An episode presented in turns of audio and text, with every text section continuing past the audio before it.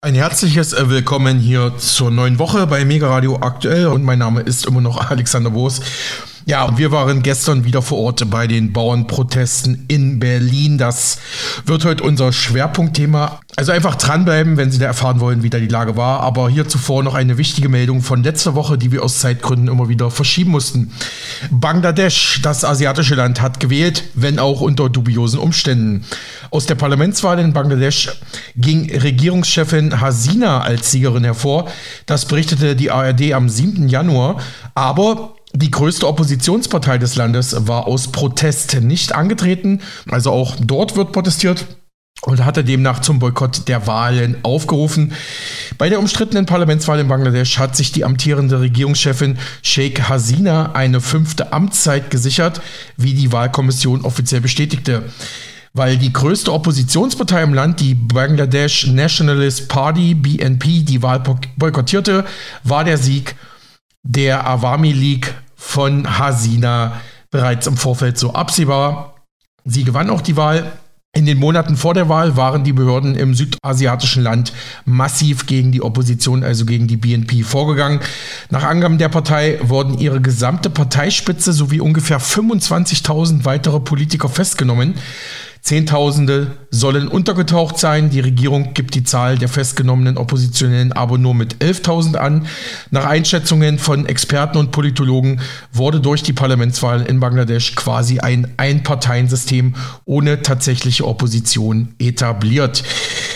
Ja, ich weiß nicht, ob das jetzt ein Omen ist. Ich lasse es einfach mal so stehen. Äh, aber zurück nach Deutschland. Sie haben das vielleicht auch schon mitbekommen. Äh, es gab eine Anfrage der CDU-CSU-Bundestagsfraktion, was die Ausgaben Deutschlands ins Ausland angeht. Und da gab es jetzt auch eine Antwort. Und die Liste kann man sich online äh, runterladen unter Drucksache, Bundestagsdrucksache 20-9176.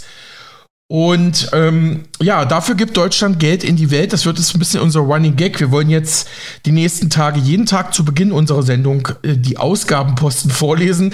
Mal sehen, wie lange es dauert, bis wir mit der Liste fertig sind. Heute aus Zeitgründen nur vier Positionen. Da hätten wir beim Bundesministerium für wirtschaftliche Zusammenarbeit und Entwicklung Projekt Elektrifizierung ländlicher Regionen durch erneuerbare Energien in Madagaskar in Höhe von eine Million Euro.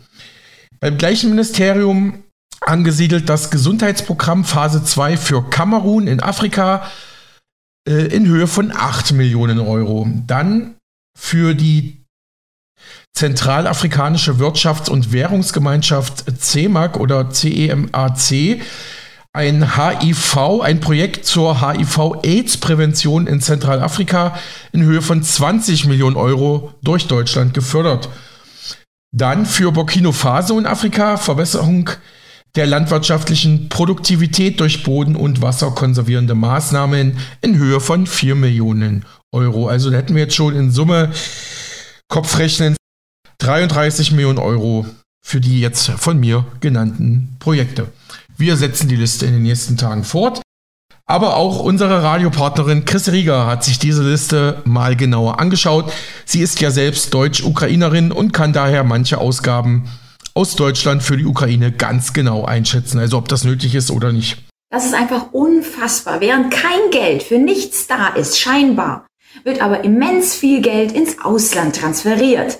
Und um dieses Thema, und ich gebe dir ganz, ganz viele Beweise und Fakten, die das belegen, dreht es sich in diesem Video. Jetzt überleg mal, für die Bauern ist kein Geld da, für die Rentner ist kein Geld da, für die Straßen ist kein Geld da, Infrastruktur ist kein Geld da, für Atomkraft ist kein Geld da, Klimageldzahlungen nein und Schulen sowieso nicht. Aber erst ganz, ganz aktuell reiste Baerbock wieder mal in den Nahen Osten und sicherte 211 Millionen Euro für humanitäre Hilfen zu. Denn dafür muss natürlich Geld da sein, denn ich meine, humanitäre Hilfen und das eigene Volk ist ja klar, ja. Man könnte auch sagen, für beides wäre Geld da, denn Geld wird nur gedruckt und es werden sowieso nur Kredite genommen. Aber nein, nein, denn es gibt ein Haushaltsloch, deswegen fürs Volk ist sowieso nichts da. Aber für Auslandszahlungen da, da wollen wir jetzt erstmal nichts dagegen tun. Dann, du weißt, was alles passiert ist seit 2020. Die gesamten Maßnahmen, die getroffen wurden, hier auch die, die Gelder, die hin und her transferiert wurden für, warte mal ganz kurz, nichts Es war absolut unnötig, es war ineffizient, es hat nichts gebracht, außer die Wirtschaft gegen die Wand zu fahren, Lieferketten zu zerstören und Gelder nur so zu vernichten. Und dann traf man auch noch Fehlentscheidungen, transferierte wiederum irgendwelche Gelder, die dann ein Haushaltsdefizit verursachen, ver beschuldigt dann das Bundesverfassungsgericht, dass das schuld ist, dass man jetzt Steuern und Abgaben erhöhen muss und gleichzeitig aber dennoch Kredite aufnimmt, irgendwelche äh, Notstände ausruft und trotzdem dann Geld aus dem Nichts schaffen kann, aber nicht für das eigene Volk. Denn pass auf, was gibt es denn alles? Äh, was es hier zu bezahlen gibt fürs Ausland. Pass auf, der Aufbau eines Gender Data Labs im Nationalen Statistikamt von Ruanda wird mit 200.000 Euro gefördert. 10 Millionen fließen in ein Projekt für Klimapolitik und Biodiversität in Thailand. Ja, Thailand hat nämlich keine anderen Probleme außer das. Rund 4,6 Millionen gehen nach Kolumbien, um dort, jetzt pass auf, Verbreitung grüner Kühlschränke für Haushalte zu fördern. Ja, äh, genau, das ist nämlich absolut wichtig und äh, wichtiger im eigenen Land irgendetwas zu tun. Rund 5 Millionen erhält die Ukraine zur Unterstützung des Projekts Energieeffizienter Stadtteil Lemberg. Ja, da hat auch die Ukraine nämlich jetzt gerade keine anderen Probleme, aber es heißt nicht, dass keine Waffen es hier wiederum gibt, denn Scholz hat ja erst kürzlich gesagt, Leute, wir liefern wieder, wir geben wieder Gelder und ihr müsst auch alle mitmachen und kurbelt hier die Waffenlieferungswelle dann auch noch ein bisschen stärker an. Weitere rund vier Millionen werden der Ukraine für den Erhalt von besonders schützenswerten Primärwäldern und Altbeständen in ausgewählten Nationalparks der ukrainischen Karpaten zur Verfügung gestellt. Auch das immens wichtig. Also ich persönlich äh, bin ja eigentlich jedes Jahr in die Ukraine gefahren und da weiß ich definitiv, dass es sehr viele Baustellen in der Ukraine gibt, aber nicht das. Und wenn man sich jetzt überlegt, was alles im Hintergrund passiert ist während des Krieges und das Agrarflächen nur so aufgekauft wurden, viele Dinge privatisiert wurden, da muss man wirklich sagen, es gibt viel bedeutendere Baustellen als jetzt äh, hier diese äh, Schutz von Altbeständen. Okay.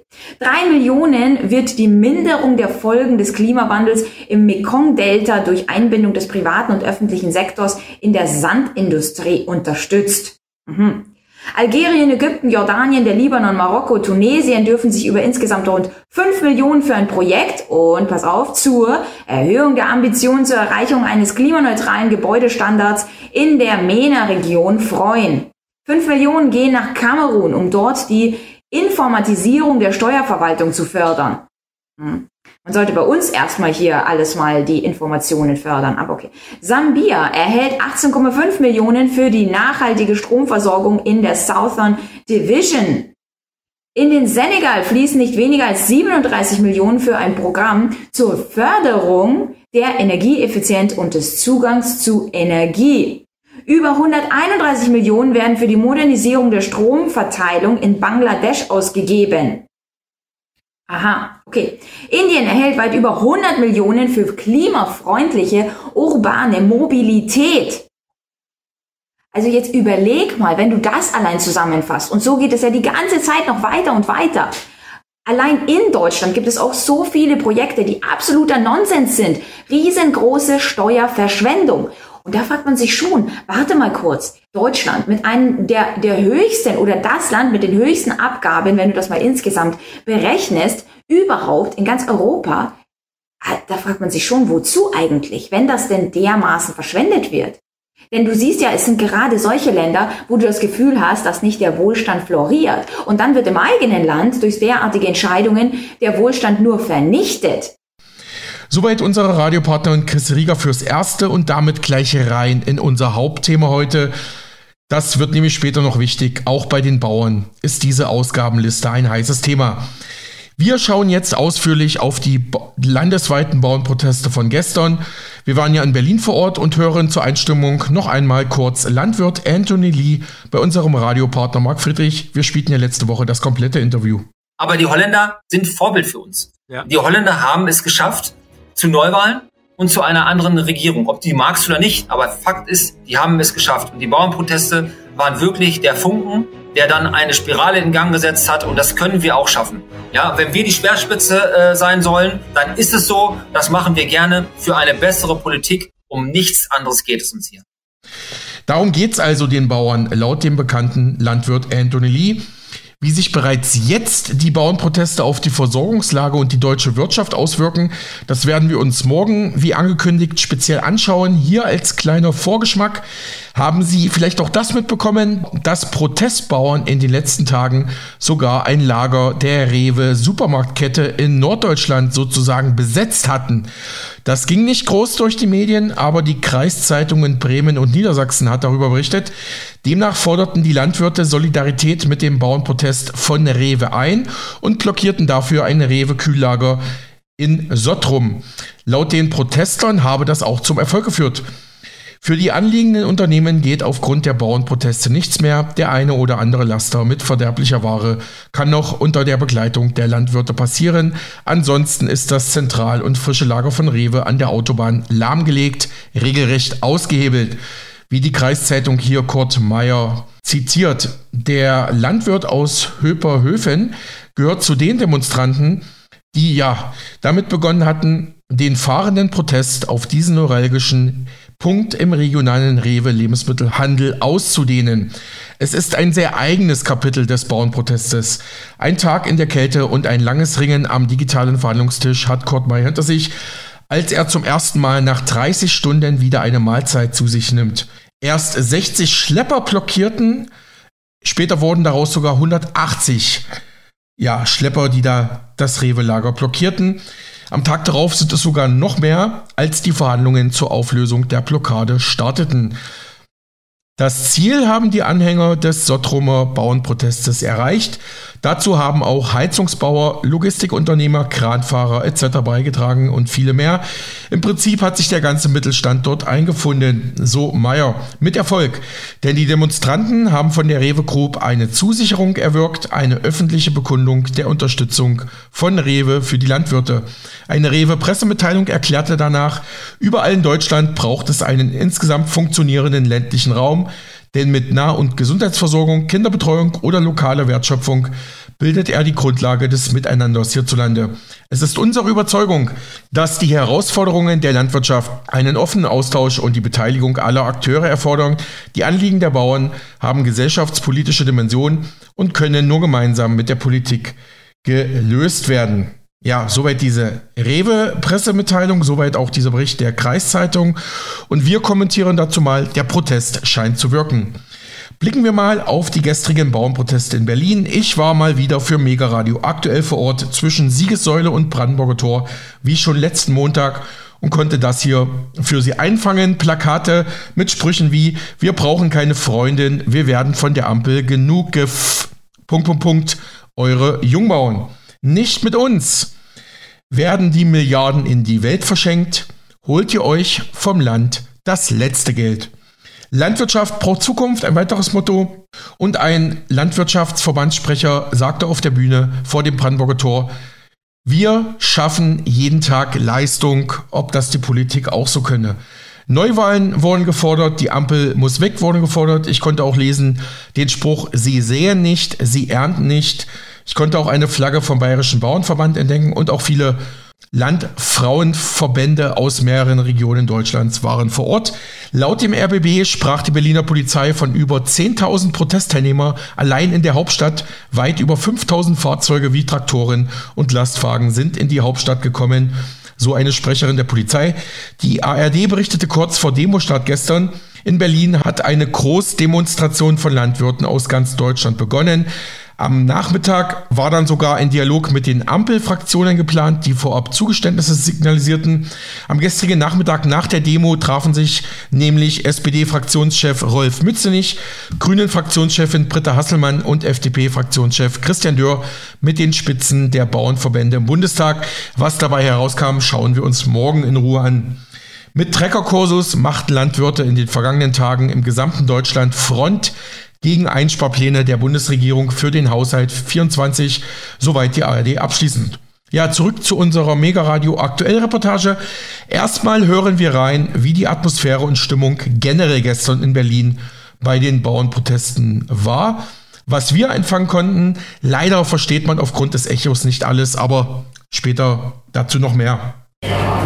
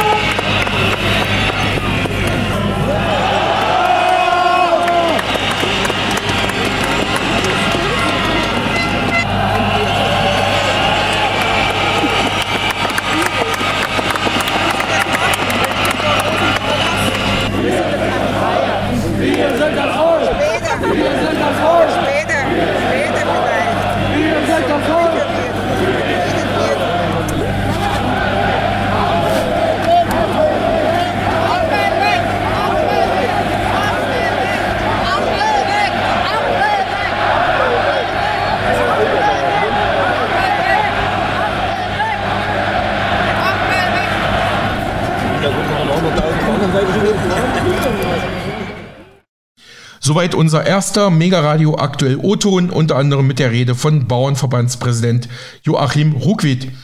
Das hier sagte er konkret, denn die DPA hat auch mitgeschnitten und meldet, zu viel ist zu viel, uns reicht's. Das Motto der bundesweiten Bauernproteste aus der vergangenen Woche wurde gestern erneut nach Berlin getragen. Vor dem Brandenburger Tor sprach der Präsident des Deutschen Bauernverbandes Ruckwied zu den mehr als 10.000 Teilnehmern, die aus ganz Deutschland nach Berlin gekommen sind. Ruckwied machte erneut deutlich, dass ohne ein Einlenken der Bundesregierung bei den Subventionen der Protest der Bauern weitergehen wird. Und viele, viele mehr, viele, die unser Anliegen unterstützen. Wir brauchen eine bessere Politik, eine Neuausrichtung. Seien Sie gegrüßt. In der letzten Woche haben wir mit der Aktionswoche ein Signal gesetzt, dass unsere Bundesrepublik Deutschland seit der Wende so nicht gesehen hat. Allein am Montag waren Bäuerinnen und Bauern mit 100.000 Traktoren auf der Straße, um zu sagen, wir brauchen eine Veränderung, Rücknahme der Steuererhöhungsvorschläge dass der Bauernstand nach wie vor bereit ist für seine Interessen, aber am Ende, und das will ich betonen, auch für die Versorgung mit sicheren heimischen Lebensmitteln eintritt. Das sind wir ohne uns kein Essen. Wir sind weiterhin gesprächsbereit. Wir sind kompromissbereit. Aber eines lassen Sie sich gesagt sein. Wir werden wesentlich deutlich selbstbewusster auftreten und selbstbewusster einfordern, was für Bauern, Bäuerinnen wichtig ist. Die Regierung hat es in der Hand. Zu vieles, zu vieles reicht. Wenn die Bundesregierung die Steuererhöhungspläne zurücknimmt, dann gehen wir mit den Treckern von der Straße. Solange sie das nicht tut, werden wir weiter unser Grundrecht auf Demonstration in Anspruch nehmen. Ja, soweit Ruckwied, Präsident des Bauernverbandes.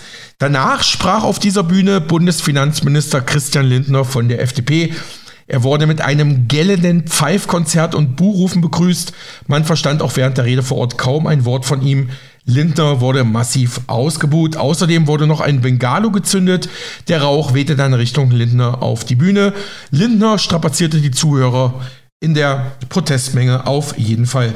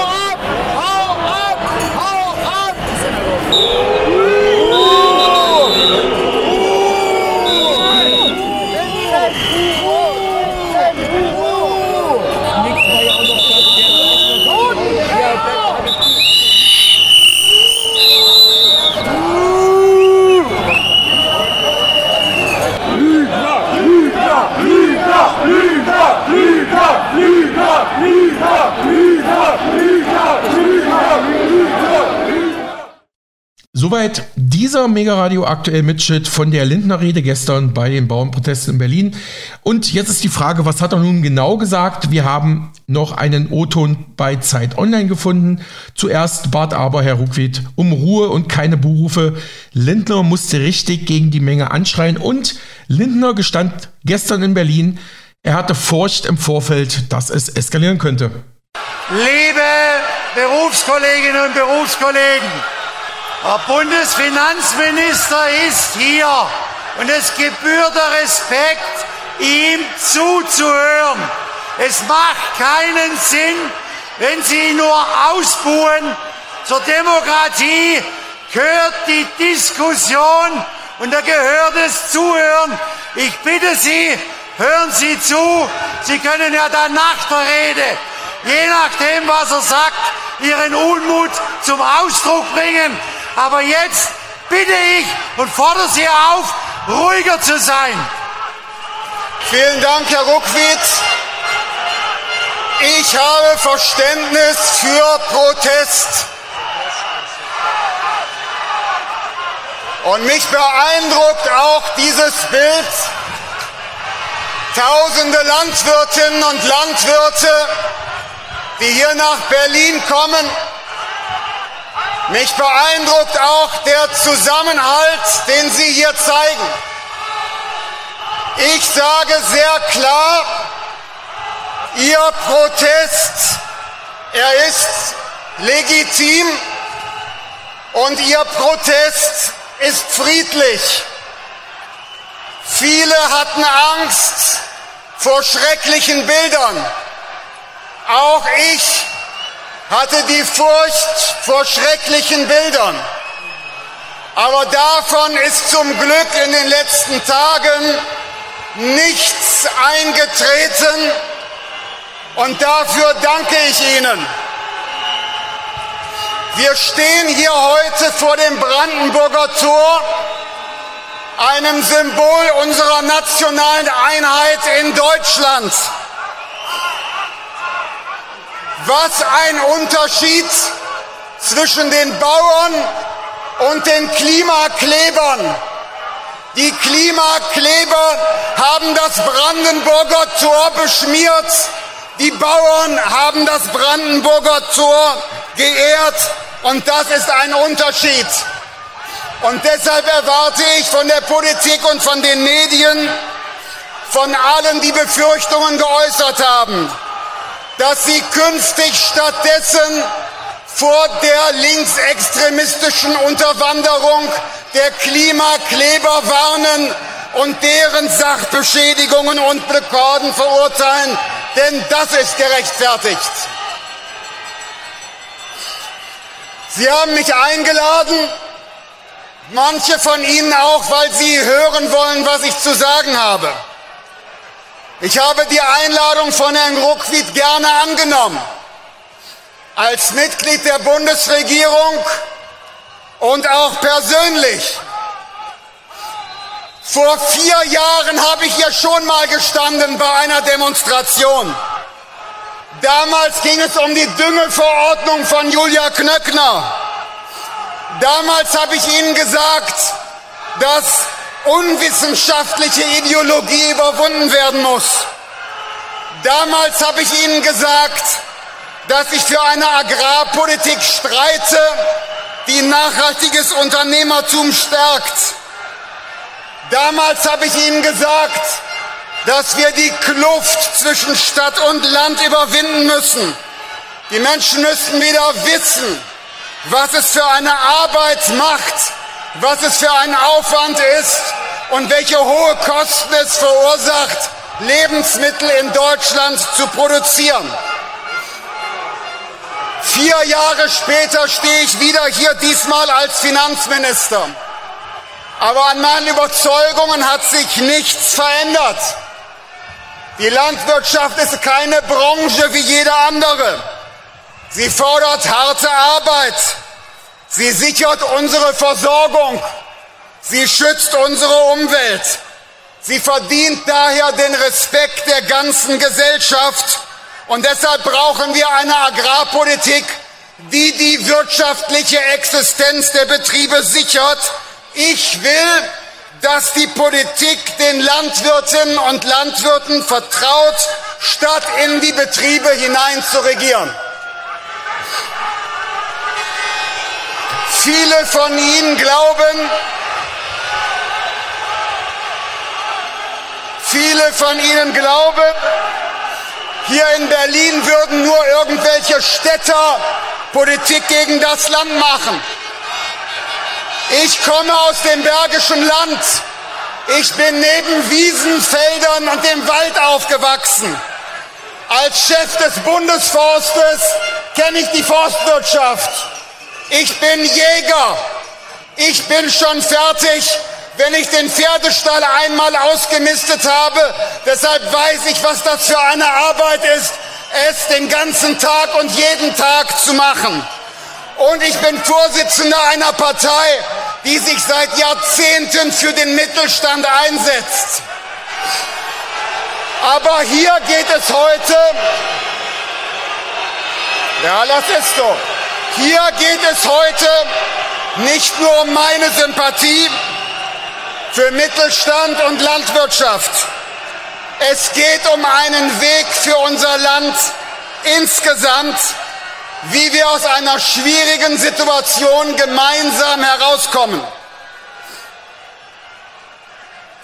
Nach vielen Gesprächen habe ich ein Gefühl für Ihre Situation. Doch ich kenne die steigenden Kosten für Futter, für Strom und für Kraftstoff. Ich kenne die immer weiter steigenden und teuren Umwelt- und Klimaauflagen, die sie erfüllen müssen. Und ich weiß, dass immer mehr Ämter hineinsprechen und mitentscheiden wollen. Ich kenne die Probleme überhaupt Mitarbeiterinnen und Mitarbeiter zu finden, die noch bereit sind, hart mitzuarbeiten. Und ich teile ihre Empörung über Bevormundung. Es muss enden, dass Juristen und Politologen ihnen erklären, wie sie die Böden bewirtschaften, von denen ihre Familien seit Generationen leben. Deshalb, Sie können mir doch nicht erzählen, dass Sie wegen des Agrardiesel hier sind. Es hat sich doch über Jahre und Jahrzehnte etwas aufgestaut.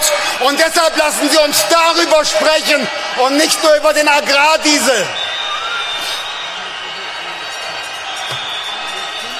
Und jetzt will ich Ihnen etwas über meine Situation sagen.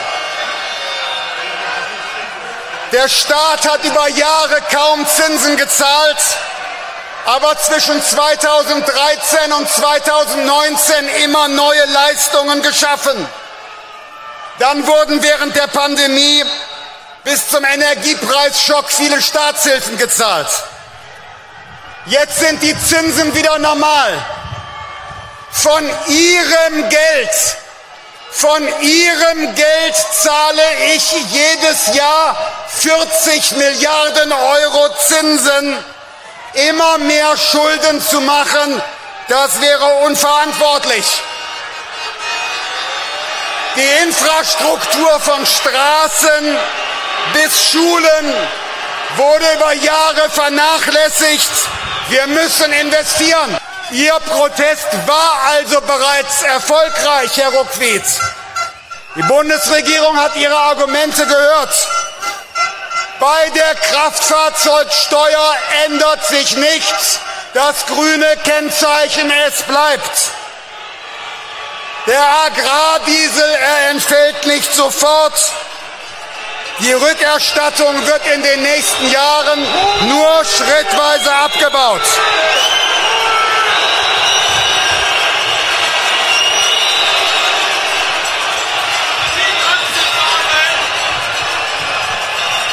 Sie mögen es anders sehen, das ist Ihr gutes Recht.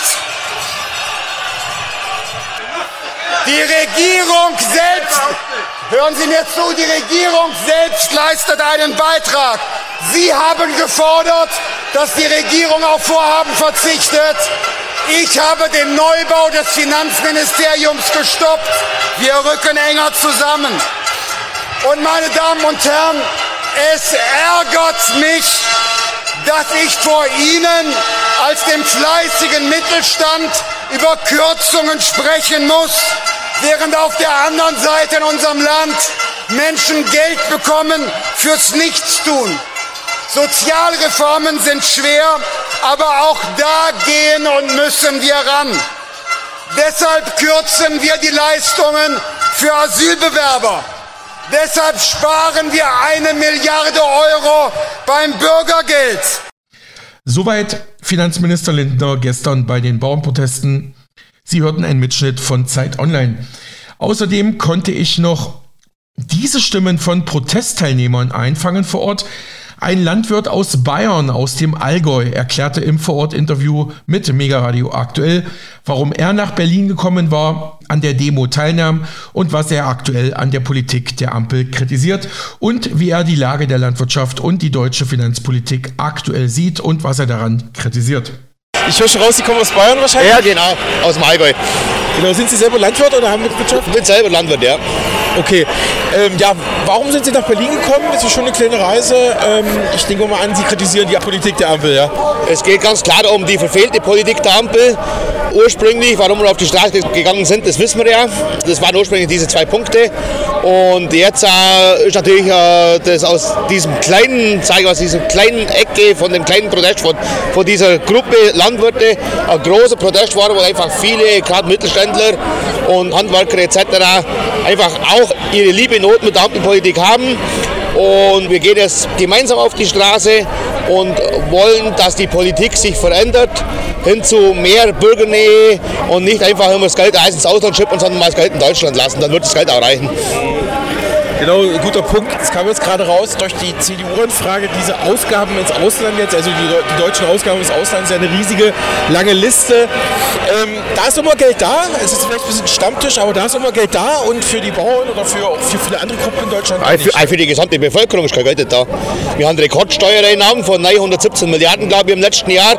Und äh, diese Regierung, ich, ich muss es so klar sagen, die kann erstens nicht regieren und zweitens nicht mit Geld umgehen. Äh, bei Finanzminister Lindner bei seiner Rede haben wir ja gehört, den großen Unmut, hau ab und Ampel wegrufen, man hat ja kaum was verstanden. Also da sieht man schon, das ist rumort im Volk, ja? Es ist, äh, also ich glaube, es gibt noch sehr viele, wo still sind, die wo noch die Füße stillhalten. Also die Ampelregierung ist gut beraten, ihren Kurs zu ändern, weil sonst, äh, wenn mal wirklich das ganze Volk aufsteht, dann wird es ungemütlich für unsere Ampelregierung, würde ich schon behaupten. Glauben Sie, dass jetzt die Proteste wirklich was bringen, dass die Ampel einlenkt? Heute Nachmittag wollen ja noch Bauernverbände mit den Spitzen der Ampelfraktionen sprechen, habe ich gelesen. Glauben Sie, dass da irgendwie ein Umdenken passiert oder zumindest, dass man mehr entgegenkommt als, als bisher? Man ist ja ein bisschen entgegengekommen, aber ist ja eigentlich ziemlich lächerlich, habe ich gehört, ja. Ich glaube nicht, dass die Ampel so schnell schon einlenken wird. Für mich ist diese Aktion heute Nachmittag ein reines Ablenkungsmanöver. Das ist der Versuch, wo man da möglichst viele Verbände eingeladen hat, wieder uns als Masse zu spalten, an runde Tische zu bringen gewinnen und somit wieder zwei Jahre Ruhe zu haben. Aber das Spiel funktioniert einfach nicht mehr. Aber Sie bleiben ja dran, ne? habe ich ja von allen Verbänden etc. gehört. Ja. Wir, wir bleiben dran, bevor da, da nicht wirklich sich grundlegend was ändert, geben wir keine Ruhe mehr. Vielen Dank, alles Gute. Gerne. Soweit dieser bayerische Landwirt aus dem Allgäu im Gespräch mit mir vor Ort für Mega Radio aktuell. Danach habe ich den Berliner Bauunternehmer Olaf von Czapiewski von OVC Immobilien für unseren Sender interviewt. Es ging neben der großen Bauendemo auch über die aktuelle Wohnungs- und Baukrise in Deutschland, über die wir ja schon häufig berichtet hatten, sowie auch über seine Kritik an der Politik der Ampel. Mein Name ist Olaf von Czapiewski. Und warum sind Sie hier? Weil ich diese ganze Politik, die bei uns im Lande betrieben wird, nicht mehr ertragen kann. Geht ja vielen so, ne? Ja, es geht sehr vielen so und es wachen immer mehr Leute auf, weil unsere Wirtschaft wird komplett gegen die Wand gefahren. Meine eigene Firma geht immer mehr bergab. Also sämtliche Sachen, die hier kann man so beschlossen werden von dieser Regierung, richtet sich alles gegen das eigene Volk. Anders kann man es sich ja beschreiben. Der Lebensstandard wird immer teurer, es wird alles unbezahlbarer und deswegen muss man, kann man sagen, wenn, ja, wenn Unrecht zu Recht wird, wird Widerstand zur Pflicht. Das stimmt. Darf ich fragen, welcher Branche Sie tätig sind? Wir machen Baugewerbe. Das Baugewerbe für 2024 wurden sämtliche Neubauvorhaben gestrichen. Es wurde, kann man sagen, alles abgesagt, weil eben der Neubau zu teuer ist von den Materialien her und auch die Veräußerung der Sachen danach, dass die Leute denn die fertiggestellten Sachen nicht mehr bezahlen können. Auch die Bauzinsen habe ich gehört. Ne? Bauzinsen generell, die Banken spielen generell nicht mehr mit bei Finanzierung, auch bei Käufen, dass nicht mehr so locker Kredite gegeben werden wie vor vier, fünf Jahren. Es hat sich alles geändert. Mhm. Ähm, äh, Thema Baukrise habe ich auch öfters bei uns, oder haben wir auch öfters bei uns im Sender. Ähm, das ist ja eigentlich auch äh, paradox, sag ich mal. Wir brauchen ja Wohnungen, Sozialwohnungen, auch andere Wohnungen. Eigentlich, wir haben ja einen Wohnungsmangel in Deutschland. Und trotzdem wird die Baubranche nicht gefördert, sag ich mal. Ne? Ja, genau, es sieht so aus. Und die, die Wohnungsknappheit wird in Berlin, also ich bin Berliner, wird in Berlin immer mehr und es gibt immer weniger Wohnungen, immer mehr Leute ziehen hier, ziehen hier zu. Und man müsste auch, kann man sagen, diesen, ja, diese ganze Sache müsste wirklich von der Politik angegangen werden, um dieses riesengroße Problem zu lösen. Und es wird überhaupt nicht für wahrgenommen, dass es immer weniger Wohnungen gibt und es wird, kann man sagen, immer äh, knapper mit Wohnraum und der Wohnraum wird immer teurer und wird für die normalen Menschen, der arbeiten geht, nicht mehr bezahlbar.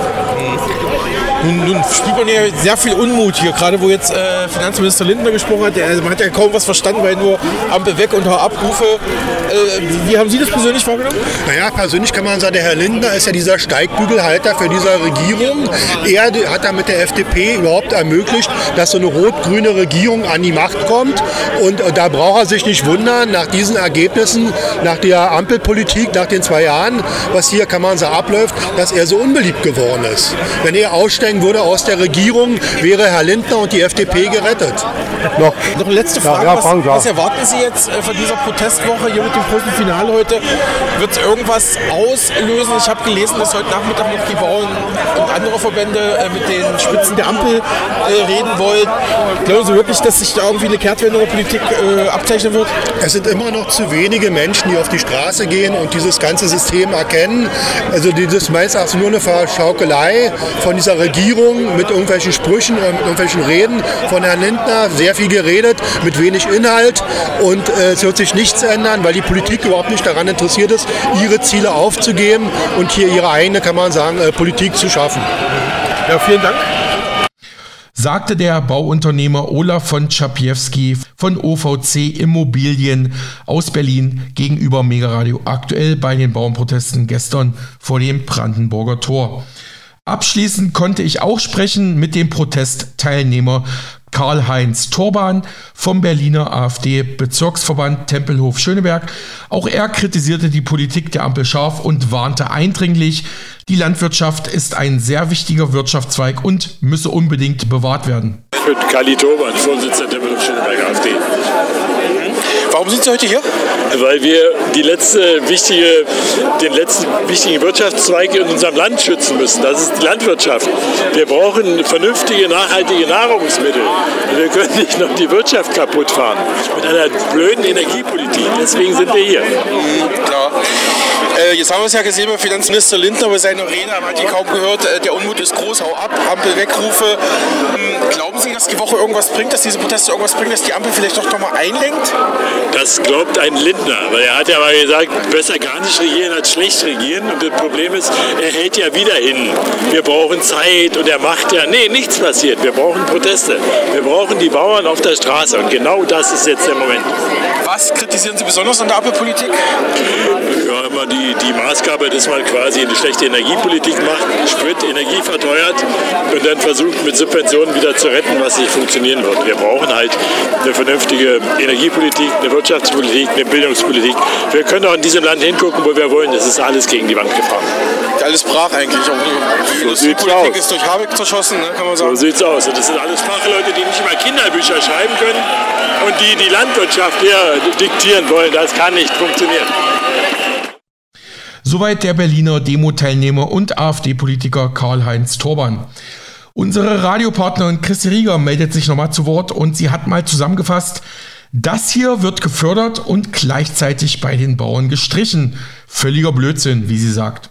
Die Berliner Zeitung schreibt Bauernproteste in Dresden. Ein Bauer sagt seine Meinung, was er dazu da, davon hält. Hier heißt es, Bauer wie Sven Ullmann fordern mehr Wertschätzung. Das ist ja der springende Punkt, dass es nicht um diese eine Sache geht, sondern diese eine Sache hat das fast zum Überlaufen gebracht. Und darum geht es. Und deswegen, wenn jemand sagt, ja, komm, die brauchen sich nicht so haben, nur wegen dieser einen Sache, es ist nicht diese eine Sache. Und deswegen fängt es ganz schön an, mehr Wertschätzung. Das solle sich auch in den Preisen der landwirtschaftlichen Produkte widerspiegeln. Weizen werde derzeit beispielsweise immer billiger. Gleichzeitig stiegen die Energiekosten. Ja klar, wir befinden uns in mehreren Krisen. Eine Energiekrise, eine Migrationskrise.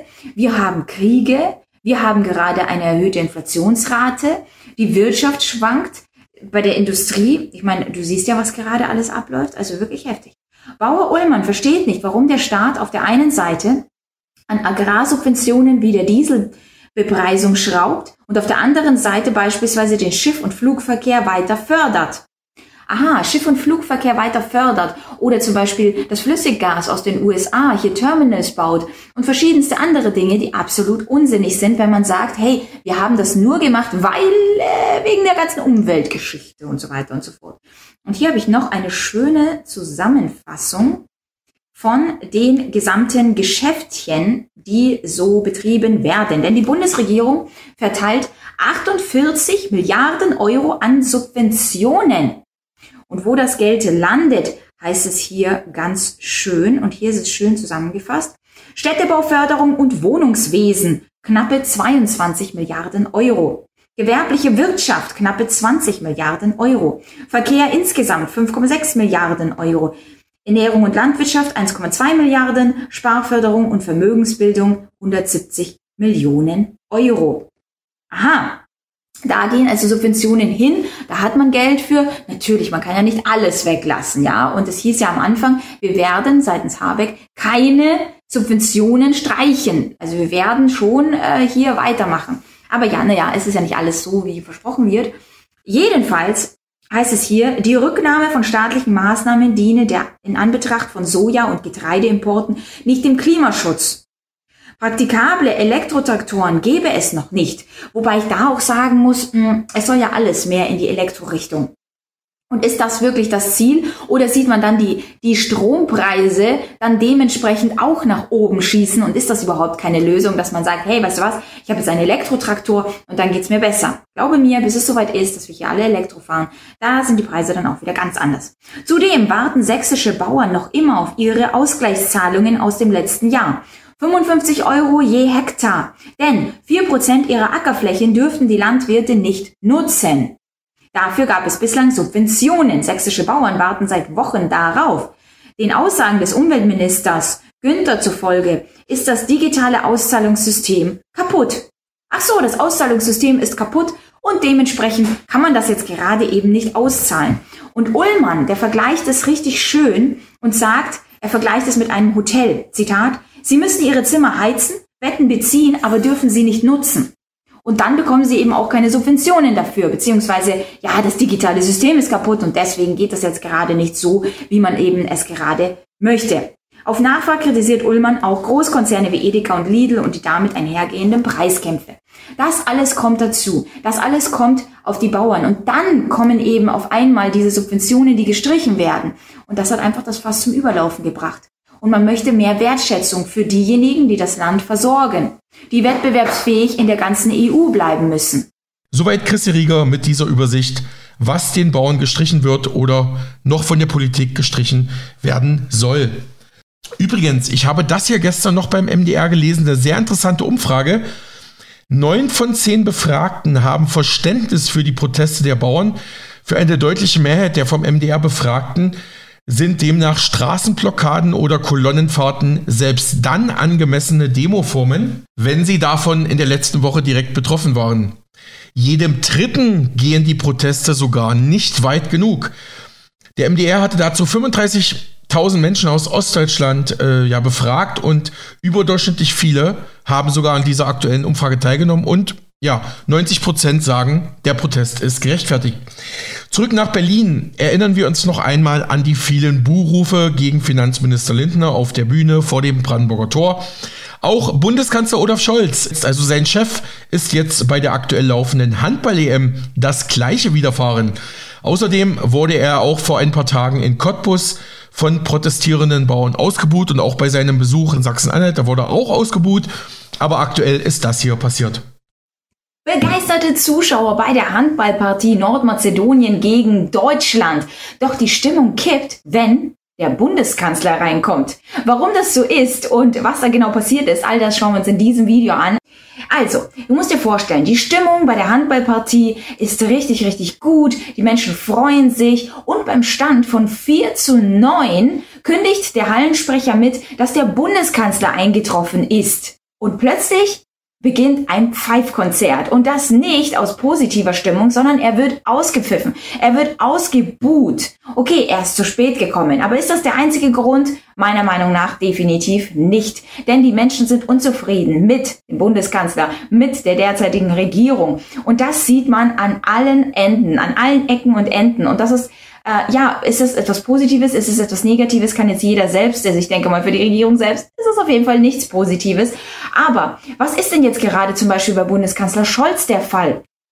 Es ist der Fall, dass zum Beispiel jetzt gerade die Bauernproteste laufen. Er sich nicht blicken hat lassen, sondern eine äh, ja, Rede Habeck-Style ge ge gehalten hat und hier verkündet hat, dass es ihnen nicht darum geht, sondern dass es alles ja wie schon ähm, geschürt und gesät wurde, dieser gesamte Hass, dieser gesamte Wut, und zwar in den sozialen Medien. Also das heißt, die Menschen würden das gar nicht machen. Es liegt gar nicht an der Ampel, es liegt gar nicht an den Fehlentscheidungen, sondern nur an den sozialen Medien, wo Extremisten Hass und Wut sehen und schüren, damit das jetzt passiert ist.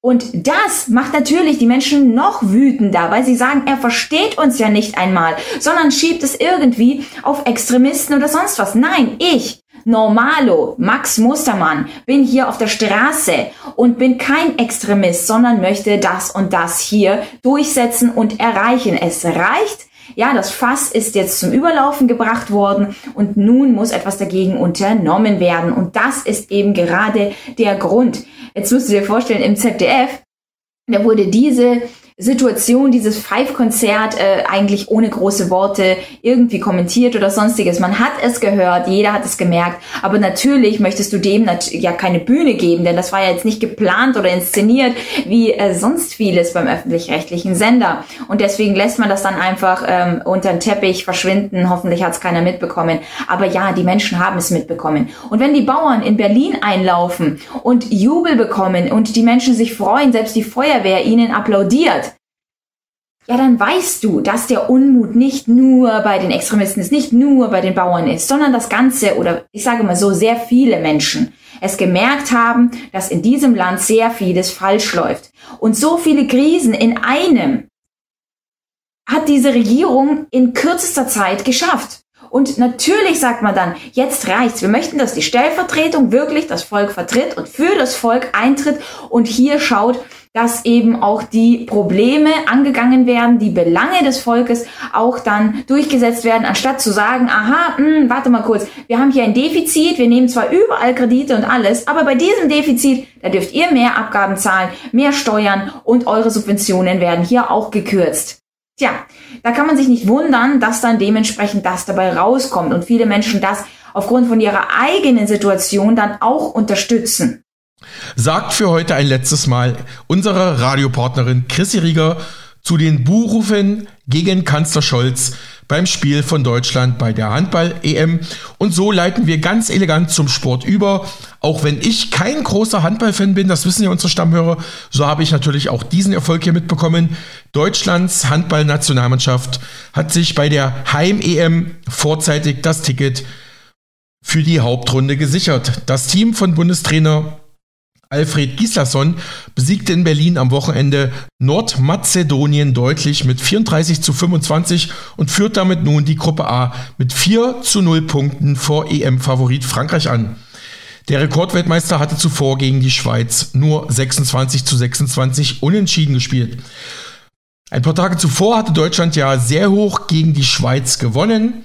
Und das deutsche Torhütertalent David Speth und Bundestrainer Alfred Gislason sagten der DPA nach dem jüngsten Sieg gegen Nordmazedonien. Ich glaube, wir haben immer gute Lösungen gefunden. Ich glaube, ein Handballspiel kann man nie komplett fehlerfrei spielen. Ähm, das ist unmöglich. Auf der anderen Seite wissen wir aber auch, dass, dass uns Mazedonien natürlich heute vor Aufgaben gestellt hat, aber dass die Franzosen uns vor viel größere Aufgaben noch stellen werden. Ich glaube, jeder ist sich aber auch bewusst, dass er vielleicht noch mal ein bisschen höher kommen muss von seinem, von seinem eigenen Niveau und dann auch als Mannschaft. Und ich glaube, das war heute, heute wieder ein sehr gutes Spiel von uns auch im Angriff. Aber wir müssen das jetzt auch konservieren.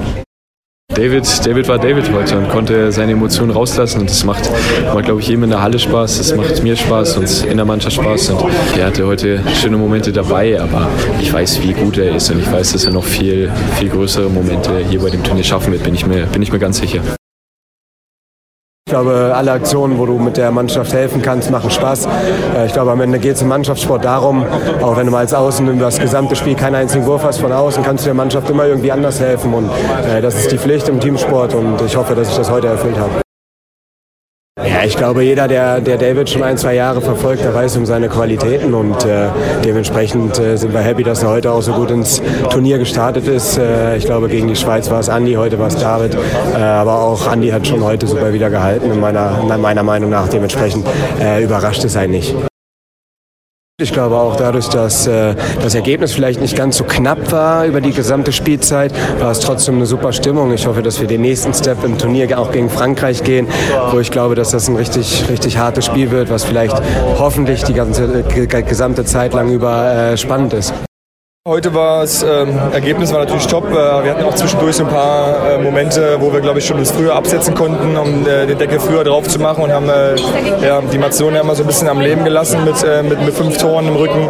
Ähm, aber ja, am Ende haben wir das dann wieder super gemacht, sind verdient äh, weggezogen und haben das Ding auch verdient in der Höhe gewonnen. Wir hatten einen wunderbaren Empfang hier in Berlin. Äh, Sie haben das äh, fast genauso gut wie in Düsseldorf gemacht. Äh, es war eine fantastische Stimmung. Die waren vom Anfang an dabei und äh, genau diese Konstellation haben wir uns halt vorgestellt, ne? dass wir jetzt äh, gegen die Franzosen ein, richtiges Endspiel haben, wo hier richtig Druck auf dem Kessel sein wird, wo es nochmal mehr Emotionen und Leidenschaft, glaube ich, äh, von den Zuschauern kommen und dann wird das ein richtig geiler Fight. Ja, das ist natürlich eine große Ehre, wenn die Fans schon äh, klatschen, bevor man oder als man eingewechselt wird. Eine große Ehre und ich bin super dankbar dafür. Und ja, das wollte ich halt dann mit Leistung zurückzahlen und ähm, ich bin ein eher emotionaler Typ auf dem Feld. Ich glaube, das hat man gesehen und wenn die Fans dann so mitgehen, macht es einfach Spaß und ich bin froh, einfach meinen Teil zum Sieg beigetragen zu haben. Ich glaube einfach, dass wir unseren Plan äh, voll durchgezogen haben, unser Spiel, äh, eine robuste Abwehr. Dann haben wir unser äh, Tempospiel gemacht und haben einfach äh, auch die Abwehr gut im Griff gehabt. Und so, so haben wir dann das Spiel am Ende verdient gewonnen, glaube ich. Ja, also Frankreich ist die Top-Nation, alles Weltklasse-Spieler und äh, wir müssen halt voller Fokus in dieses Spiel reingehen. Ähm, wir müssen auf uns schauen. Natürlich, Frankreich wird jetzt motivationsgeladen sein, weil sie ähm, jetzt heute das Spiel unentschieden gespielt haben, aber das wollen wir nicht zu sehr gewichten, weil äh, Frankreich ist immer der Favorit und wir schauen auf uns und wenn wir unser Spiel auf die Platte bringen, dann sind wir ein guter Gegner und glaube ich, können da gut mithalten. Wir haben äh, unser Ziel erreicht, in die Hauptrunde zu kommen jetzt und äh, wir haben ein, ein, ordentliches Spiel gebracht, was, wo alle eingesetzt worden sind und dann nach der Pause haben wir viel besser, standen viel besser in Abwehr, sehr viel, sehr gute Bewegung, sehr guter Kampf und besonders gegen die 7-6 und äh, dann kam auch äh, David Spät mit sehr guter Leistung. Soweit Alfred Gislason, Bundestrainer der deutschen Handball-Nationalmannschaft. Im letzten Vorrundenduell müssen die deutschen Handballer jetzt gegen Frankreich ran am heutigen Dienstagabend 20.30 Uhr. Dort reicht dann der deutschen Handball-Nationalmannschaft bereits ein Unentschieden zum Gruppensieg. Die ARD überträgt im Fernsehen das Spiel live, also heute Abend 20.30 Uhr. Und wie gehört, dort bei der Handball-EM in Deutschland wurde ja auch Stargast Kanzler Olaf Scholz von den Handballfans ausgebuht, vor dem Hintergrund der aktuell deutschlandweiten Bauernproteste. Die Handballfans haben sich ja sicherlich mit den Landwirten solidarisiert. Ja, das war Mega Radio aktuell die erste Stunde und gleich geht's weiter nach der Pause. Bleiben Sie bitte dran.